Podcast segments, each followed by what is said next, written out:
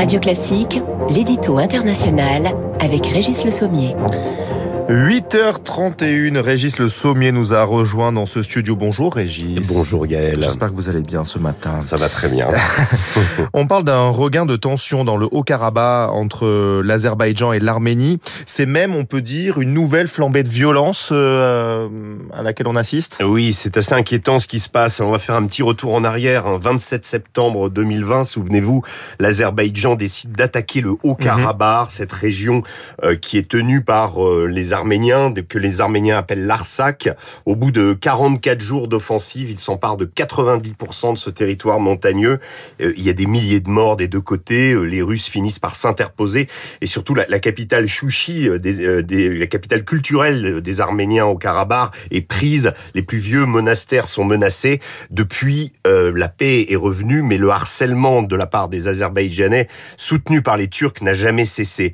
ils étaient, en fait, s'ils ont gagné à l'époque On s'est posé beaucoup de questions, mais c'est parce qu'ils étaient, ils avaient modernisé énormément leur mhm. armée. Moi, j'avais eu à, cette occasion euh, l'opportunité de me rendre sur le front azerbaïdjanais et de constater euh, des dizaines de chars euh, arméniens qui avaient été comment abattus par les fameux drones Beraktar TB2. Vous savez, on en parle beaucoup avec la guerre en Ukraine. Ils avaient, mhm. ça avait été le, galop d'essai pour ces nouvelles armes.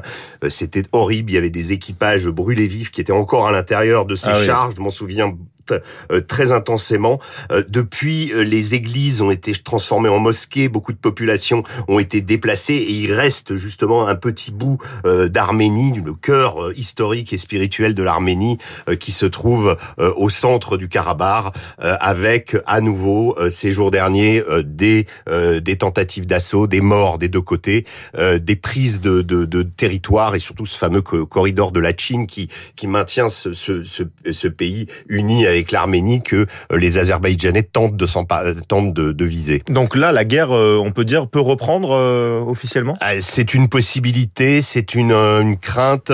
il y a aussi une mobilisation de la part des Iraniens qui sont très très proches aussi, notamment à cause de la présence israélienne. Vous savez, il n'y avait pas que les Turcs qui ont aidé l'Azerbaïdjan, les Israéliens aussi l'ont fait avec des, des, drones, avec la promesse de pouvoir installer des, des observations et des bases en Azerbaïdjan contre évidemment dans leur guerre contre l'Iran. Donc euh, il y a plusieurs tensions qui se superposent, mais en ce moment, en, attendant, euh, oui, la tension est extrême.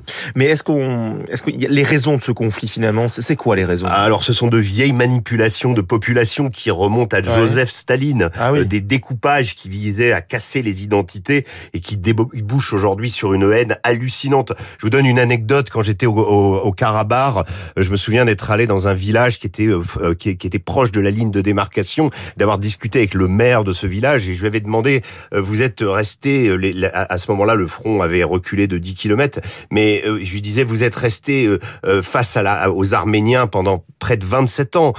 J'imagine qu'à un certain moment les tensions étaient moins extrêmes, vous avez peut-être, vous aviez peut-être des, des, comment, des relations avec eux et il m'a regardé et il m'a dit, nous ne nous sommes jamais adressé la parole. Ah oui. J'ai vu des situations entendues entre des ennemis en Syrie, en Irak et autres, mais au moins les belligérants gérants euh, s'entendaient pour récupérer les morts des deux côtés. Vous, vous s'appelait à certains moments pendant des trêves. Là, rien du tout. Là, il y a pas une haine euh, monumentale. C'est hmm. incroyable, incroyable. Euh, un petit mot quand même de l'Europe qui a récemment conclu un accord pour la fourniture d'hydrocarbures. Mais alors à qui pour le pour le coup? Eh bien aux Azerbaïdjanais, puisque c'est eux qui ont les ressources. Hein, c'est eux qui ont su moderniser leur, armée, d'ailleurs et leur pays, grâce à, ces hydrocarbures et grâce à ces pipelines qui, qui qui alimentent la Turquie et l'Europe. Effectivement, le 18 18 juillet dernier, Ursula von der Leyen s'est rendue à Bakou pour signer un accord pour l'obtention du gaz azerbaïdjanais.